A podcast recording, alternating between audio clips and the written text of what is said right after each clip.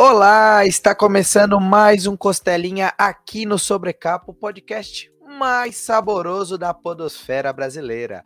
Eu sou Yuri Mazetti, trago para vocês mais um conteúdo super bacana em áudio e vídeo. Então, se você está acompanhando a gente pelo YouTube, não se esqueça de se inscrever no canal e badalar o sininho para acompanhar esse e outros programas do Costelinha, que toda segunda está aqui animando e começando a sua semana.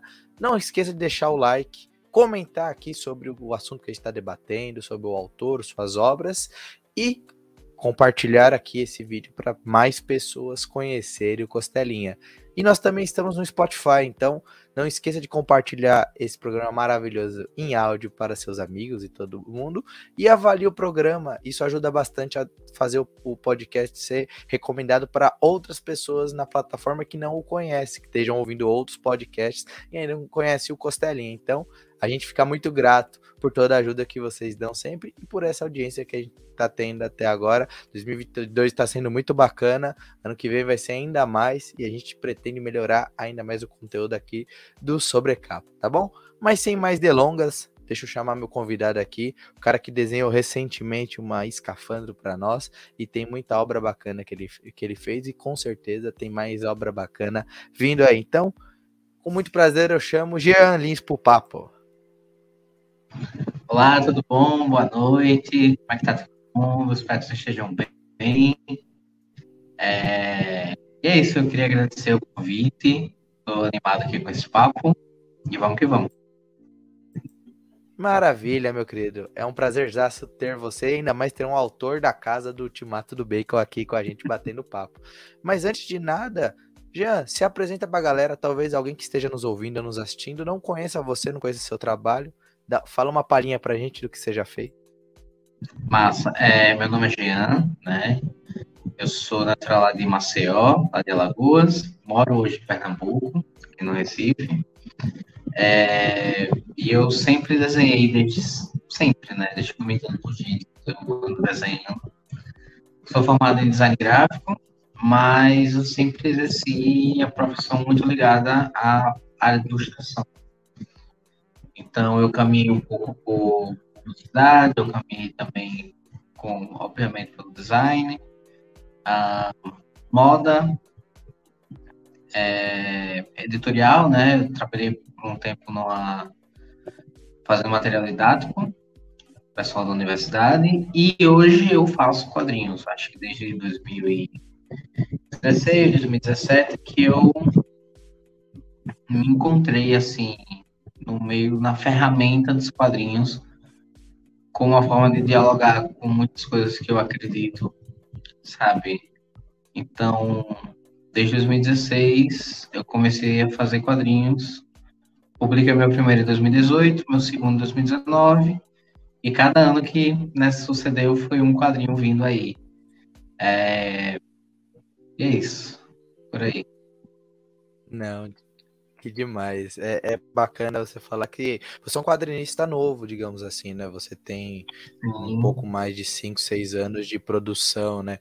E mas eu acredito que você foi leitor de quadrinhos também. Você lia na infância, na adolescência, alguma coisa. Conta pra gente o que você gostava de ler. Se for quadrinho, literatura. É curioso a gente saber do autor o que, que ele é, apreciava antes de produzir algo. Então, curiosamente, assim, eu, eu cheguei a ler, acompanhava a Turma da Mônica com os quadrinhos que meu tio me emprestava, ele gostava de comprar muito. É, e eu sempre fui assim, minha família sempre foi muito ligada a livros. Então teve uma tia minha que ela tinha uma uma espécie de locadora de livros, sabe? Então minha infância foi dentro de rodeado de livros.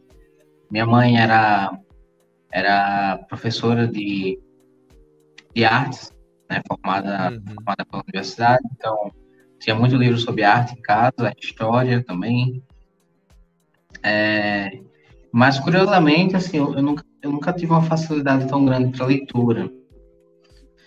É, principalmente na adolescência, né? É, eu não cheguei a ler muita coisa, de verdade. Assim, não, não tenho, tenho, não chego hoje a ter vergonha, não, de falar isso, mas foi algo que me incomodou por muito tempo. E quando eu estava na época da faculdade, já já estava fazendo faculdade, foi que eu comecei a entender os tantos quadrinhos que tinham por aí, sabe, que eu não conhecia. Então, comecei a pegando alguns clássicos, né, alguns que o pessoal chama de leitura obrigatória, né? Então, peguei, sei lá, é, Cavaleiro das Trevas, de Frank Miller, peguei 300, lá para a banda de 2012, 2013. Eu já estava adulto na época. Então, é, foi na mesma época também que começou e estava bombando muito os o projeto Graphic MSP, né, apresentando uhum. novos autores. E eu acho que foi um, um gancho muito grande, assim, entender que existiam autores brasileiros fazendo quadrinhos. É, né, não conhecia mesmo nada, eu tava entrando de gaiato mesmo, assim, na, nessa aula de quadrinhos.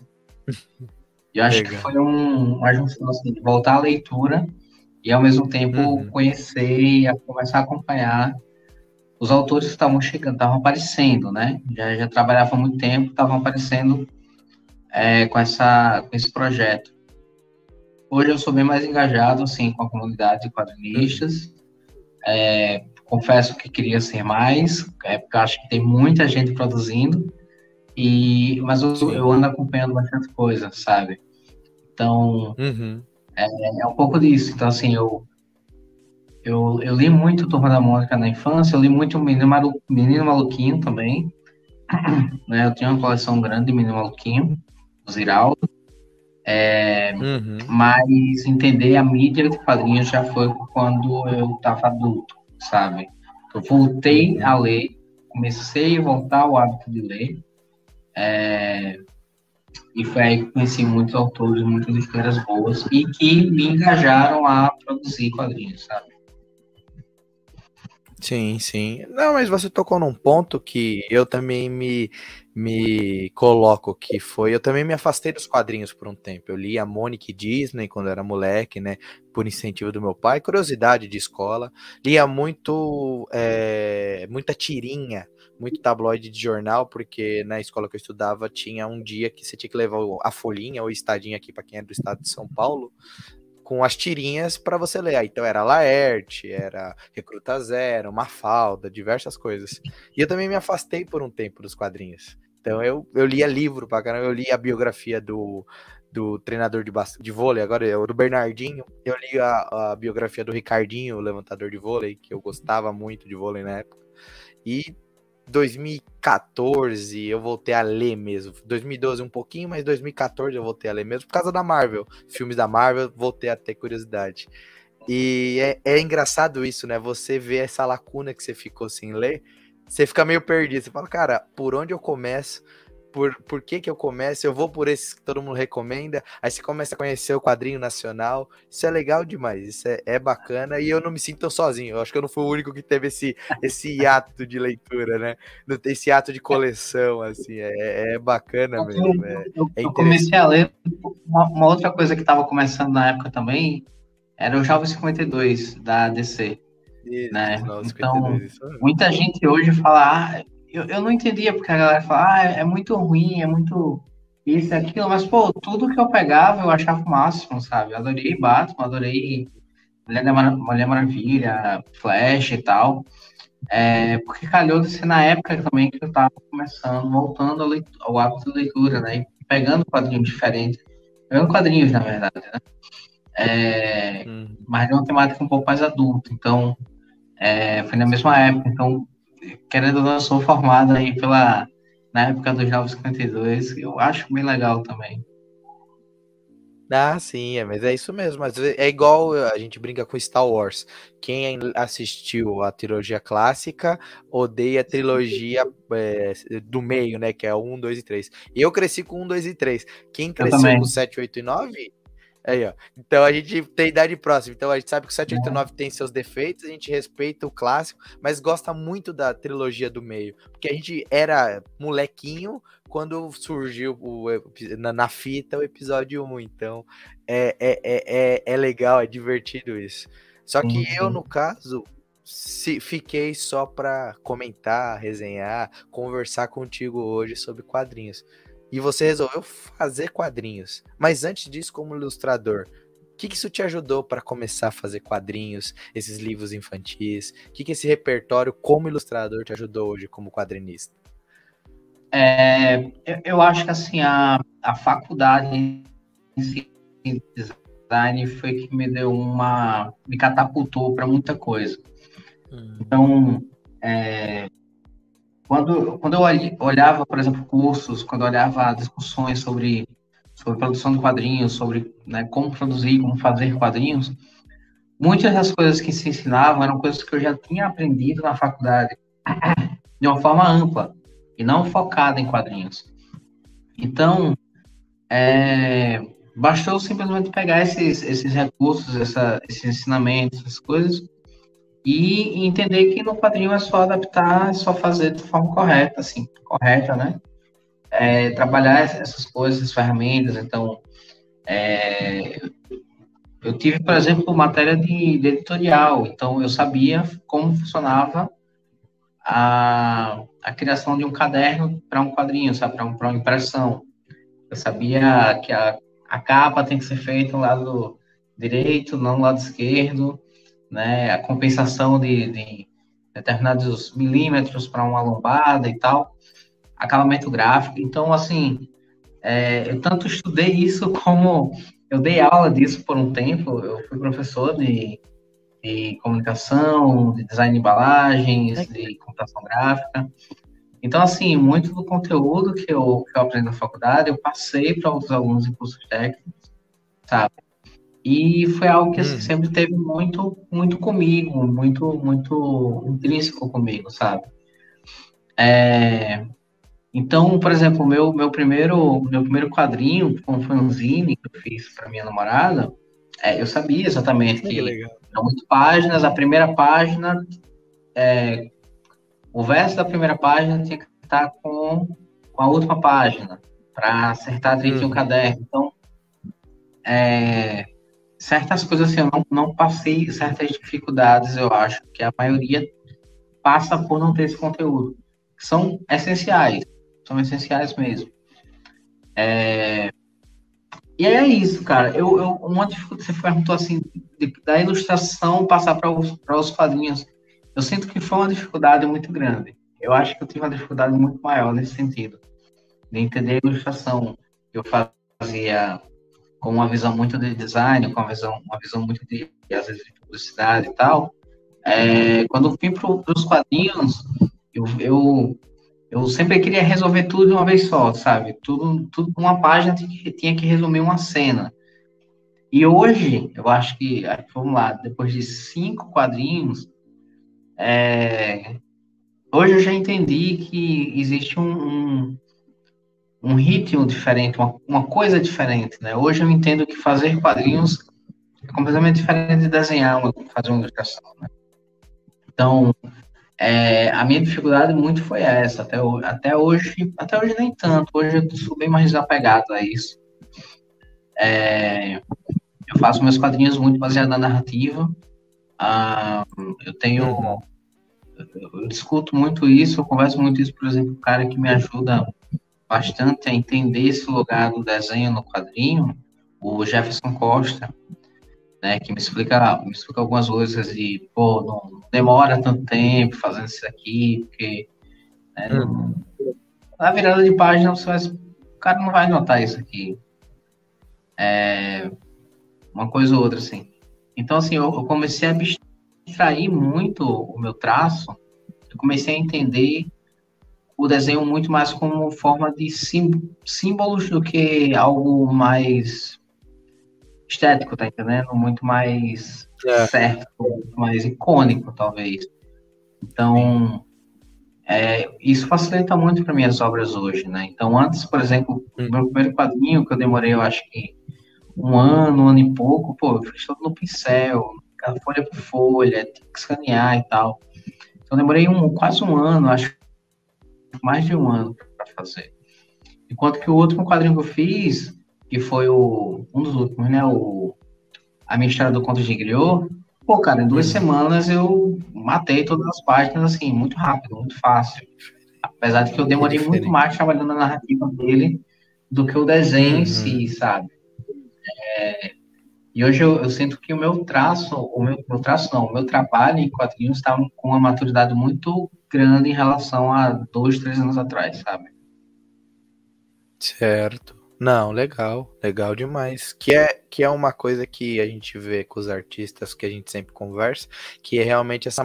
O pessoal fala de maturidade do traço. Você pega o primeiro fanzine, o primeiro, a obra que ele participa, você vê em retrospectiva o quanto mudou, ah, o jeito que ele olha a cena, como ele pensa o quadro. E você fala algo bem interessante que todo mundo que comenta sobre quadrinhos fala que pensar a narrativa do quadrinho é difícil. Às vezes você tem que alongar um processo, às vezes você tem que resolver em poucos quadros. É, é legal isso e eu fico numa curiosidade que esse ponto você trocou sobre ser professor. É, ensinar também te ajuda a aprender a fazer as coisas? Hoje você Não, sente cara. que, vamos dizer assim, é, esse ensinamento que você passou para os seus alunos, você também aprendeu com eles e ajudou você? É uma curiosidade minha mesmo, como pessoas que ensinam, sem falar que aprende algo. Agora eu pergunto para quem ensina: você aprendeu o quê ensinando as pessoas, assim, o designer, ou mesmo se for ensinar quadrinhos? Ah, nossa, assim, acho que o melhor ensinamento que eu tive, assim, de dar aula foi que ser professor é muito mais do que dar aula, sabe? É um negócio absurdo. É, e foi um dos motivos, assim, que eu entendi que eu, eu não eu não me encaixo tanto tão bem nessa nessa nessa profissão, mas eu, eu queria um zelo muito maior, sabe, por professores, por pessoas que têm um trabalho maravilhoso em, em dar uma ter uma didática, ter um planejamento muito grande é, para conseguir os seus objetivos dentro de uma sala de aula. É, então, assim, eu, eu era um cara assim que entendia o conteúdo, mas mas eu confesso, assim, que eu, eu falhei muito em, em como passar esse conteúdo, sabe? Mas é, a, a, pergunta sobre, sobre aprender ensinando, eu acho que é válida. Eu acho que eu aprendi muito.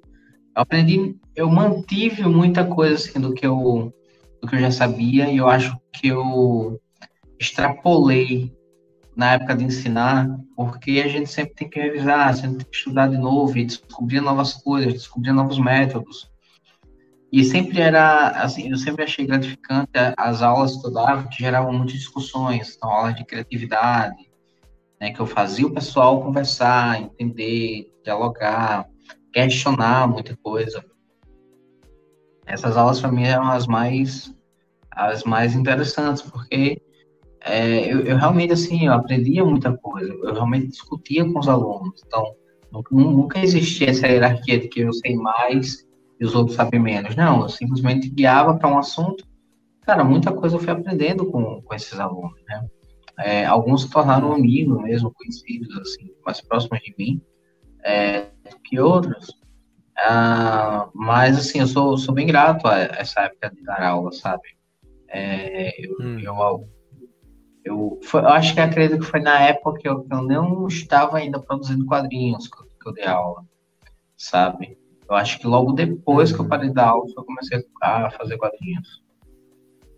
Ah, legal, é, é, interessante. É mais uma evolução, né, para você. Você teve mais uma passagem de crescimento com isso tudo, que aí desemboca no nosso processo, que é os quadrinhos, você vem produzido desde fanzines até agora obras com editoras. Cara, fanzine. Primeiro, qual que é a dificuldade de produzir um fanzine? E não só isso, eu acho que produzir, às, vezes, o autor vai tentando, testando, mas vender. Vender o seu fanzine, chegar em alguém e falar: compra meu trabalho, meu primeiro trabalho, e, e olhar, talvez a pessoa olhe e falar, por que eu vou comprar seu trabalho? Então, acho que esses dois pontos são legais. A dificuldade de produzir, a dificuldade de vender o seu trabalho. Conta um pouquinho pra gente. Você fala no caso do inteiro ou no caso do fanzine mesmo? do fanzine, do fanzine que eu acho que eu acho que é o primeiro ponto de, de ruptura do artista, né? Fazer seu primeiro fanzine e levar ele para vender ou entregar para alguém, falar pro parente, falar assim, oh, me ajuda, não sei. Acho que são vários vários jeitos de chegar ao, ao comum que é o consumidor, né? Que é o leitor que foge da mãe do pai, né? Que a mãe e o pai vai falar, nossa, que da hora, adorei. E nem sempre é um parâmetro tão bom, porque eles querem te agradar. Mas conta pra gente assim esse ponto de produzir até chegar, até conseguir vender o primeiro fanzine, né? Aquele primeiro passo. O processo de, fazer o fanzine, para mim, é, é, interessante porque, na minha visão, o fanzine ele é uma, uma coisa muito, para mim, é uma, uma, forma de experimentar, experimentar o quadrinho, experimentar a narrativa, experimentar o desenho, experimentar qualquer coisa, técnica. É, então, os fanzines que eu produzia eram muito focados nisso. Eu queria aprender a ver, é, passar por todas as etapas, entender os erros que eu vou cometer de forma mais.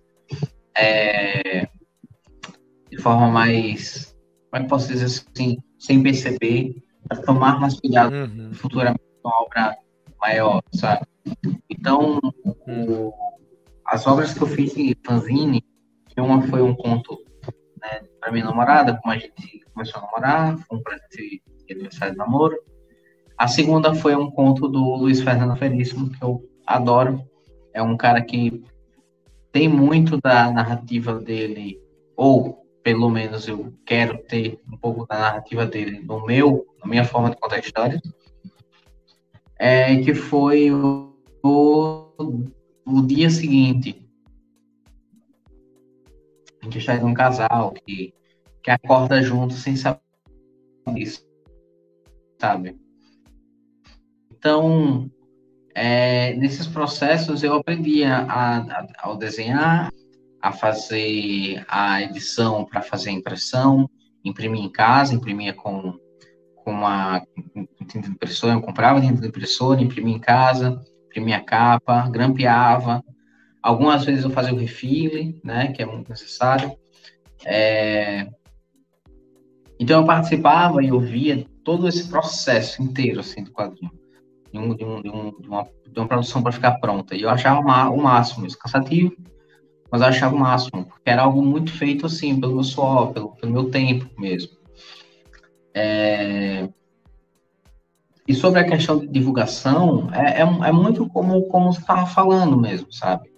é de falar para os amigos, é de ir no grupo do WhatsApp, é de divulgar. Eu deixava, por exemplo, alguns numa banca de revista, é, vendia baratinho, porque, sabe, eu precisava vender para comprar tinta para imprimir, para comprar papel especial, uma coisa do tipo. Então, precisava ter um posto. É, hoje eu não tenho mais nenhum deles, infelizmente. Eu, eu quero muito voltar a fazer fanzine, é, justamente para experimentar coisas novas, experimentar coisas diferentes, né?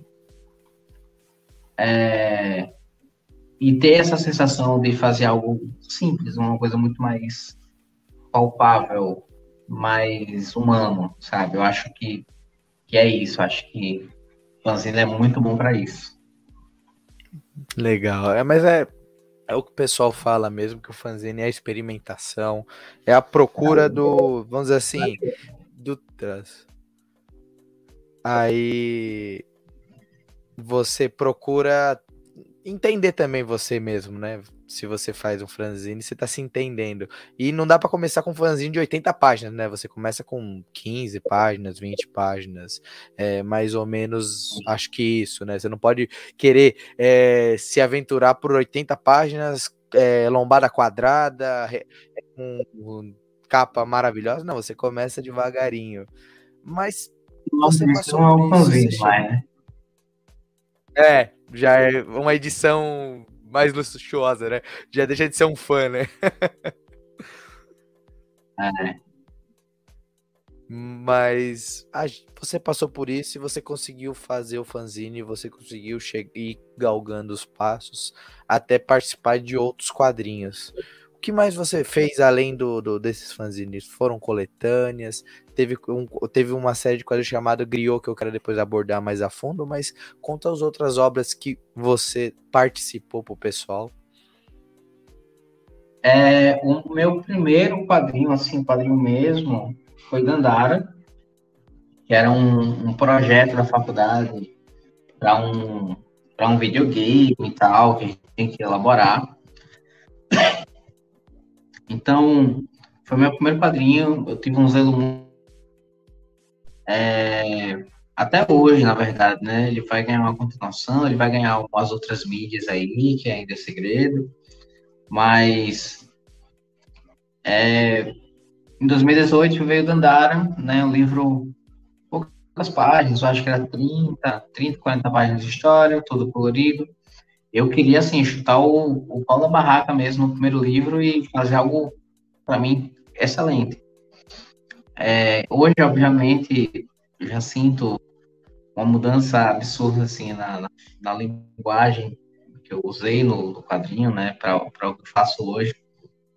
E isso vai ser, ficar muito mais claro na, na continuação desse livro. É, em 2019, é, minha namorada teve uma, uma ideia, uma ideia super bacana, Ana, Ana Cristina. Ela teve uma ideia de trazer as fábulas e os contos africanos para o meio dos quadrinhos.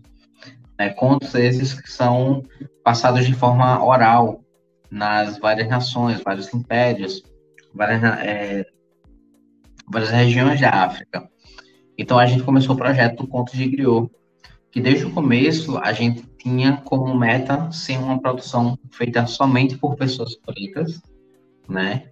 Trazer autores já com renome também para dentro para fazer essas histórias e, também trazer pessoas que não tinham feito nenhum quadrinho. Então, é, ia ser uma coletânea pequena, poucos contos, né, cada volume, e trazer também novos autores, pessoas que ainda não tinham feito quadrinhos para fazer quadrinhos. Só que aí em 2019 a gente ficou, a gente tinha muita pressa, né, para poder fazer, que ia lançar lá da CCXP 2019. E aí a gente fez um, um, livro juntos, eu e ela. Ela escreveu hum. as duas histórias, eu desenhei uma, ela desenhou a outra e a gente mandou rodar, né? Então, Dandara e Contra de Griot foram dois, os meus dois primeiros, foi por financiamento coletivo. Em 2020, eu fiz meu primeiro quadrinho para fora do Brasil, que foi hum. é, algo traduzido assim literalmente como O Mágico Dia 2, que é uma, é uma história fechadinha de 30 e poucas páginas, colorida, que é uma hum. reimaginação do clássico, né, do Mágico de Oz, só que com uma mensagem muito mais verde, mais sustentável. É... E aí pulamos para 2021, Contos de Griot, A Origem do Tambor, que foi quando a gente conseguiu realizar a proposta inicial que a gente teve, chamar pessoas para poder contribuir e fazer essa coletânea. Então a gente chamou o Dai Anderson, que eu conheci na sessão de 2018, né? A gente dividiu mesa lá. É... Legal. E ele já tinha feito Sangue e Coragem, ele já tinha, já tinha começado as tirinhas do Afroboy, Afroboy? Afroboy. Uhum. E ele também está trabalhando para o selo de quadrinhos Jomelete. Hum, e chamei legal. o Ari Firmino, que é lá de Maceió, que ele não tinha publicado uhum. nada ainda, nenhum quadrinho ainda. Ele fazia algumas tirinhas, muito raramente, mas o traço dele sempre foi uma coisa assim que eu vi muita muito empenho, sabe? Muita, muita qualidade. Hum. Então, assim, ele tá precisando só de um empurrão. Eu acho que isso aqui vai, vai fazer ele entender como é que funciona é, fazer quadrinhos mais extensos, né? Apesar de serem. Então, é, 2021 a gente conseguiu realizar essa ideia de trazer e ser publicado só por pessoas pretas, trazer mais pessoas para a produção uhum. desse, desse livro. E é isso. Em 2022, esse ano, lançou o Leia Isto Antes que Seja Tarde, né, com o roteiro do César e os meus desenhos pela, pelo seu escafandro, né, da Ultimato do Bacon. Que, que é um livro, cara, que me pega muito de explicar. Todo mundo fala assim, ah, é sobre o quê? Ninguém sabe sobre o que é, que é isso aqui, é um mistério. Né? É um mistério, é uma, uma aventura aí de um garoto que é um detetive. Mas é sempre engraçado, sabe? tentar argumentar, tentar falar sobre o que é esse livro ah, para alguém. É, é, bem bacana. Eu acho que é um, é um, projeto que eu tenho um carinho muito grande por ser um, o primeiro quadrinho que eu faço assim por editora, sabe? Então, teve todo todo todo carinho, todo todo companheirismo assim, do processo de criação desse livro, né, que passou uhum. por muita uhum. gente. E eu sinto eu sinto uma experiência muito positiva. É, e eu espero sim ter essa experiência mais vezes, sabe? Hum, legal. Que legal. Para onde saiu aquele quadrinho que você comentou que foi para fora, que era do Mágico de Oz, né? Referência? Ah, sim, é para um, eu não sei se é um selo independente, não sei se é uma editora. É Truth Media, da Austrália. Hum. Nossa, que diferente. Se não me engano, ele tá na, é, ele tá na Comixology. Uhum. Eu acho que é Comixology, que é o selo da, da Amazon, né, de quadrinhos. Ele tá lá disponível sim, sim. no digital. Ele não tem ainda uma, uma. Uma versão física. É, espero muito que tenha, porque é um quadrinho bem bonito que eu fiz. Um, e é isso. Depois da gravação, eu vou deixar o link desse quadrinho que o Jean comentou que fez. Só espero que não seja em inglês australiano, porque dizem que é mais complicado que o inglês americano. Espero que seja no inglês americano para o pessoal poder ler. Aí depois você manda o, o nome certinho que eu coloco aqui pro pessoal que ficou curioso. Mas continuando o papo, a gente tava. Você comentou dos quadrinhos, comentou do, do, dos quadrinhos independentes, financiamento coletivo. A minha curiosidade qual que é o desafio de lançar um quadrinho independente no financiamento coletivo no meio de tantas opções. Às vezes o pessoal não sabe a dificuldade que é você produzir o quadrinho ao mesmo tempo tocar uma campanha que vai financiar esse quadrinho. Então conta um pouquinho pra gente desse desafio e claro, da alegria de ver seu projeto sendo Olha, financiado com sucesso. Na... Sim. É, eu acho, eu, eu fiz esse comparativo e esses pensamentos assim, vieram muito na minha cabeça quando fiz o, o livro da Escafandro, né? Uhum. Pois foi o primeiro quadrinho assim que eu finalizei e ele teve um ponto final para mim. Sabe? Eu acabei as páginas, uhum. eu acabei o A diferença, eu acho que gritante é, em relação aos outros livros que eu fiz, que eu fiz por, por financiamento coletivo, é que o livro sempre tem uma algo após, sabe? Então, uhum. é, ponto de mesmo. De...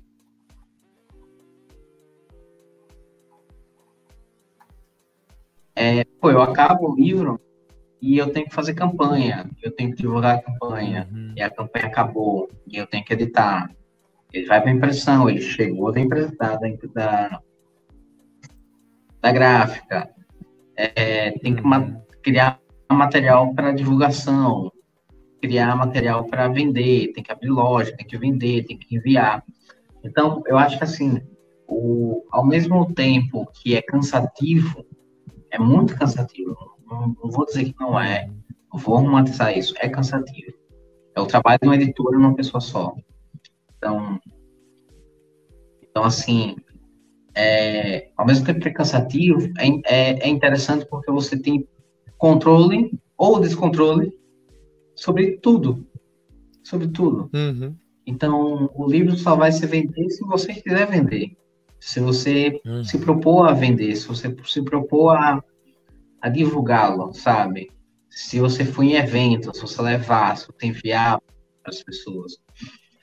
Então, assim, ele exige, de certa forma, uma maturidade muito grande para a pessoa, pessoa, pessoa encarar um desafio como esse. É, mas que eu acho, assim, é interessante justamente por isso, talvez.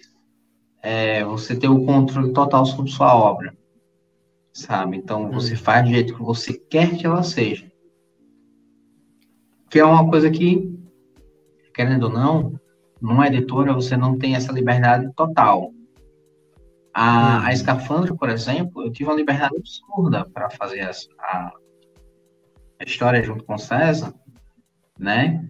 Mas é, o título, por exemplo, não fui eu que fiz, a, a logo né, do título, que para mim ficou ótima. ficou maravilhosa. Uhum. né? Encaixou muito bem ali com a capa. É, a edição, a folha de rosto e tal. Então, é, não, não dizendo que a, a Ultimato não, não é, fez o trabalho ruim, pelo, muito pelo contrário, foi ótimo, maravilhoso. Mas o trabalho autoral, o trabalho independente, ele te dá uma liberdade muito grande. E aí, assim, ele te dá uma liberdade tão grande que fica. Você fica com uma pressão também de errar muito grande. Então, quando não é muitas pessoas fazendo o quadrinho, outros olhares, outras, outras experiências, você fica um pouco receoso de fazer. Então, eu, por exemplo, sempre zelo muito pelo simples.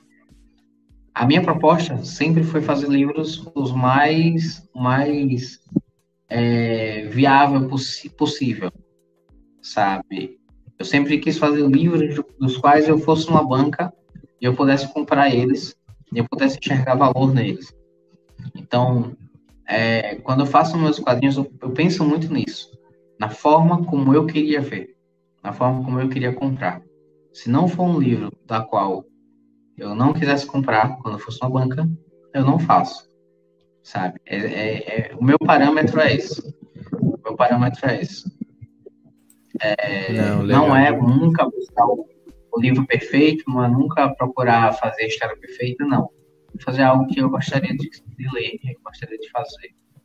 Então, é, é, uma, é uma forma da qual eu, eu sinto que é, facilita esse trabalho, que é um pouco complicado, sabe? Que é cansativo. Uhum. É você fazer algo que você gosta, algo que você realmente admira. Então, eu acho assim, uhum. é, eu acredito que todo mundo, eu acho que todo mundo deveria ter uma experiência desse, desse tipo, sabe? Participar de um financiamento coletivo, participar de uma campanha para financiar um projeto próprio, sabe? Eu acho que é, é gratificante. E minha renda hoje uma parte dela vem desses livros, vem desses, dessas produções que eu faço. Então, uhum. é, é aquela história, eu sou o patrão, eu sou o funcionário, sabe? Uhum. Não é ruim, mas também não é perfeito. É cansativo. Claro. Mas todo trabalho também é cansativo, então não tem problema. De fato. E você até já levantou um, um, algo que eu ia te perguntar, que era esse trabalho com editora, que você iniciou o primeiro trabalho com editora com a Ultimato do Bacon. Aí é uma curiosidade mesmo. É, o que você também é, absorveu de aprendizado, é, tendo alguém editando o seu trabalho, tendo alguém é, fazendo, digamos, o que você teria que fazer tudo, você fez um, algumas partes menos do que um trabalho independente. Então, o que, que você absorveu isso e você falou, ah, cara, com isso eu consigo também é, utilizar nos meus independentes. São pontos legais de você absorver essas, essas prós que você tem como editor. E claro, os contras que você já comentou, você tem menos liberdades com algumas coisas, você é, não faz tudo, o logo você não fez, que é o letramento da capa, mas o que, que os prós que você teve com, esse, com essa investida com editora? Que, que você pode aprender e levar para talvez novas, futuras obras independentes que você vai lançar? Olha, eu acho que ter mais paciência com o meu próprio processo. Ter mais paciência com cada etapa do processo, sabe? É... Quando, quando eu estou fazendo, é muito muito comum eu misturar as ações. Né? Então, às vezes eu estou letreando, mas eu também estou pensando em outras coisas que vão, vão ter no livro. Então, eu acho que, assim, como, como de certa forma é um trabalho que eu faço, é um trabalho de várias pessoas que eu faço sozinho, então eu acho que eu tenho que me permitir mais mais, mais liberdade é, e entender os meus pontos fortes e meus pontos negativos, sabe? Eu sou muito bom, eu, eu, eu acredito. Nossa, desculpa, desculpa, a frase foi horrível. Mas eu, eu acredito que eu faço um trabalho bom. Hum. Eu, eu acredito que eu faço um trabalho bom. Mas eu não, eu não sou muito bom em vender. Então, é, antes eu me cobrava horrores para conseguir uma qualidade de vendedor bom. Hoje nem tanto. Hoje eu entendo as minhas limitações, eu entendo que eu não preciso também ser perfeito.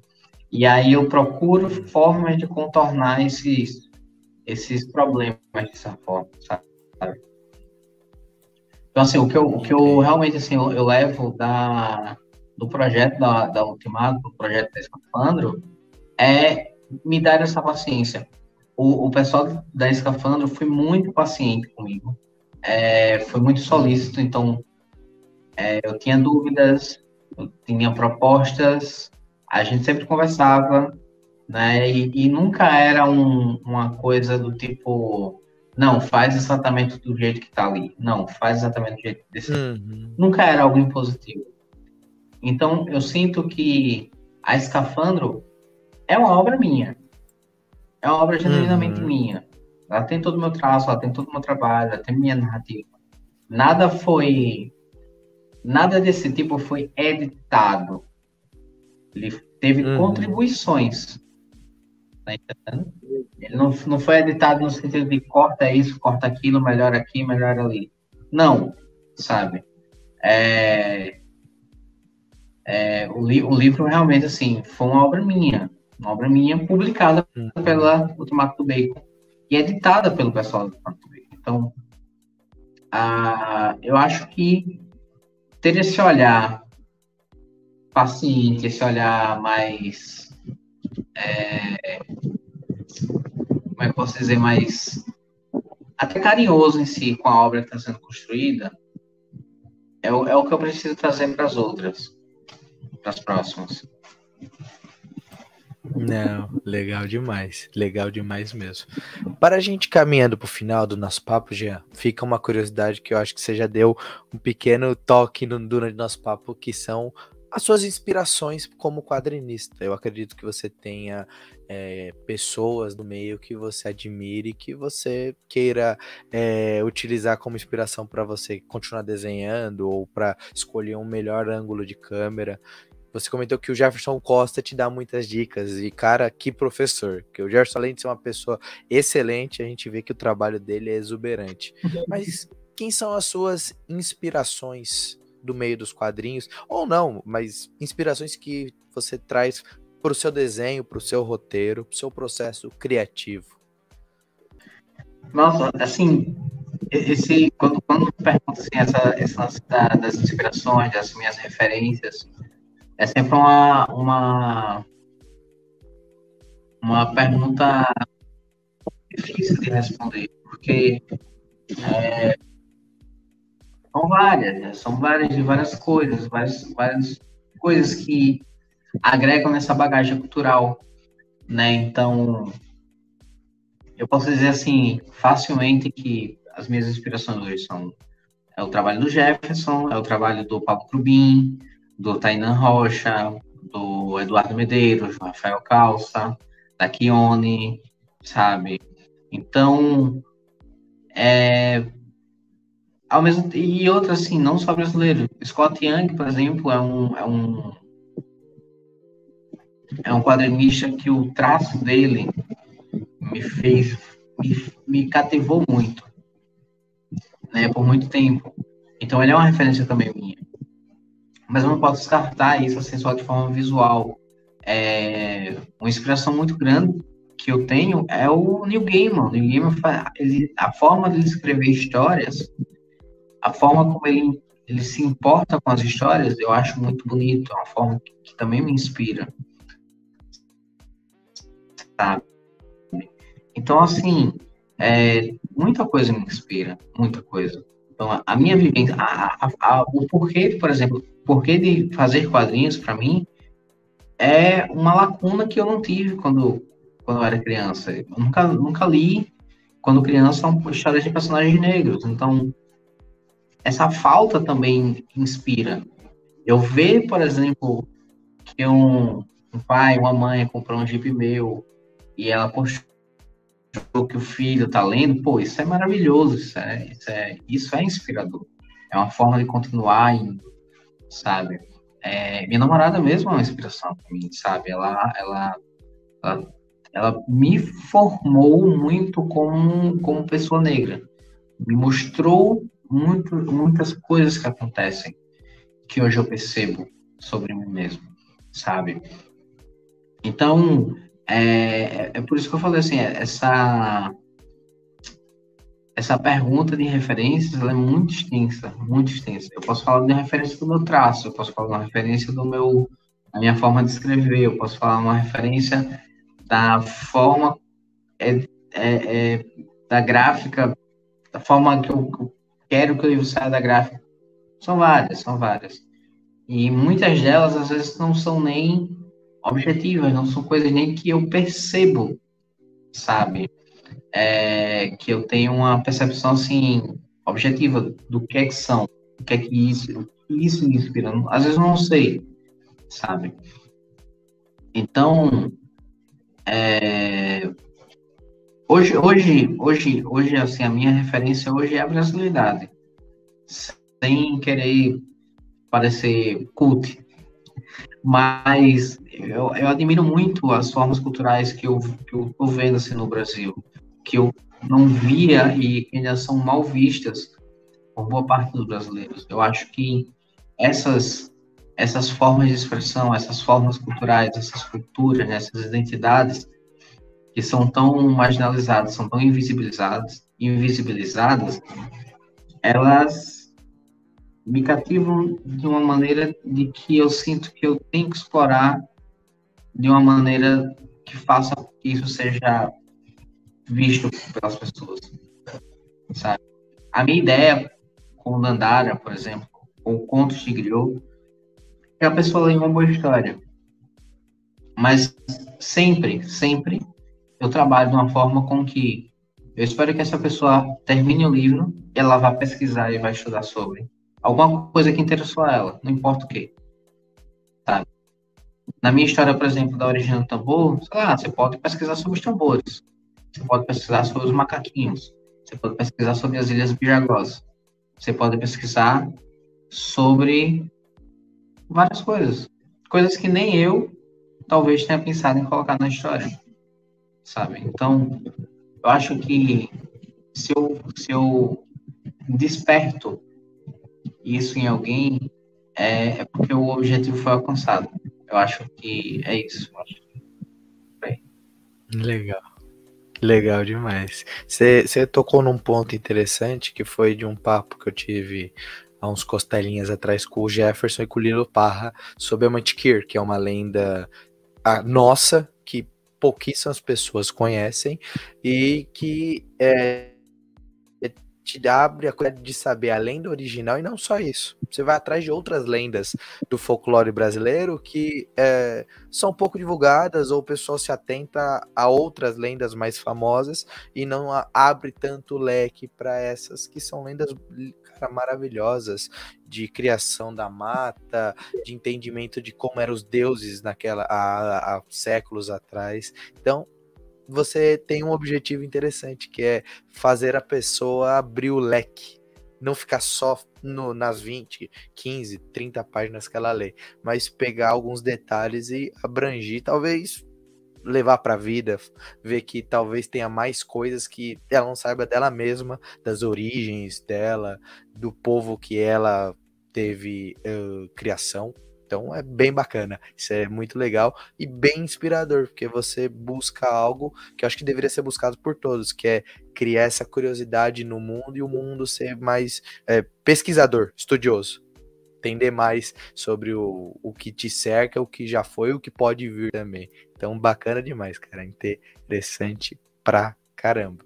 E antes da gente ir encerrando, por favor, onde o Jean vai estar nesse 2022 ainda, quais são os eventos. Conto pra galera aí, esse podcast vai ao ar em setembro ainda, então dá tempo da galera se programar para te ver, levar seu quadrinho ou mesmo comprar algo contigo. Massa, pronto, vamos lá. É, em outubro, no meio de outubro, eu tô em Maceió, é, vai ter o Sesc Geek lá, né? se não me engano vai ser por quatro dias, eu só pelo final de semana. E se fosse um pouquinho antes desse programa, eu ia falar que teve é, Festival Literário de Recife, teve o Abenog em Caruaru, que teve o Flick de Natal. Eu fui isso na semana passada. Semana passada eu estava viajando, eu não parei, só em evento. Mas agora, assim, em outubro, é, outubro tem o Sesc Geek em Maceió. Eu espero que também tenha alguma coisa é, aqui em Recife, aqui em Pernambuco, da João Pessoa, em novembro. Mas, no momento, não sei dizer. Ah, esqueci, ó. Vai ter uma, vai ter uma feira Futuro Black aqui em Pernambuco, lá em Olinda, nos dias 23, 24, 25, se não me engano. Eu acho que é o último ou penúltimo final de semana desse mês. Legal. Vai rolar só com marcas africanas, marcas africanas, marcas afro-brasileiras, né? É, é, explorando essa cultura. No final do ano tem CCXP, eu vou estar lá hum. dividindo minha mesa com o Thiago Egg, né? Legal. E espero que todo mundo passe por lá para dar um oi, para alguma lembrancinha, um quadrinho, alguma coisa do tipo. Vou tentar, tentar levar o máximo de quadrinhos que eu puder, né? Porque tem quadrinhos que estão acabando, eu não sei quantas unidades tem. Então, quem quiser comprar quadrinho aí, por favor, compre logo. Acaba o estoque. E logo, logo, acho que nas duas, nas próximas semanas, na, nos próximos dias, eu vou estar tá abrindo a minha loja online, que é, acho que vai ser o mesmo link, né? jeanlins.iluria.com. E eu vou também tentar abrir uma pré-venda no Catarse do, do A Origem do Tambor, né? Que não teve um lançamento real. Ah, então eu vou abrir um, lançamento lá no Catarse para novas para o pessoal que não conseguiu pegar na primeira campanha. Beleza? E eu acho que por enquanto é isso. Talvez, talvez Fortaleza na em janeiro, uhum. mas por enquanto essa é a agenda. Não, legal demais. Então, quando sair a campanha, não esqueça de mandar o link que eu coloco aqui no post pro pessoal também dar uma olhada no projeto. Quem não pode comprar, ele já ó, ó, tem a oportunidade, porque é aquela história, né? Quando acaba o estoque para reimprimir independente é sempre mais difícil. Já é difícil para editora, eu imagino para independente reimprimir o material. eu nem consigo imaginar, ainda não passei por esse momento. Não, entendi. Mas é isso, Jean. Por favor, deixe suas redes sociais para o pessoal seguir, acompanhar seu trabalho e deixe suas despedidas aqui para esse Costelinha. Bom, pessoal, vocês conseguem me encontrar no Twitter, no Instagram, pelo, pelo underline Jean Lins. É, vocês vão ver lá uma fotinha de um minha, né, desenhada. Ah, e é isso tanto Twitter como Instagram. Eu uso muito pouco Facebook, então, ah, se puderem dar uma força no Instagram e no Twitter, eu ficaria muito agradecido, tá?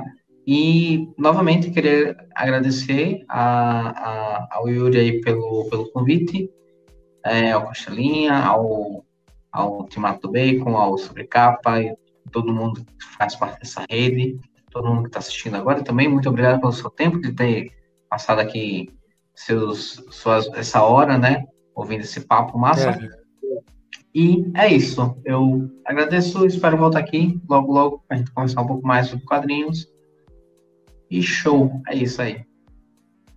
Não, demais. Quando precisar, o Sobrecapa tá aqui aberto para trocar uma ideia. Quando tiver lançamento de campanha, pode ter certeza, um espaço para você vai estar tá sempre aberto. As portas estão sempre abertas para ti, Jean, e para todo mundo que estiver fazendo quadrinho contigo, que eu sei que são pessoas muito bacanas.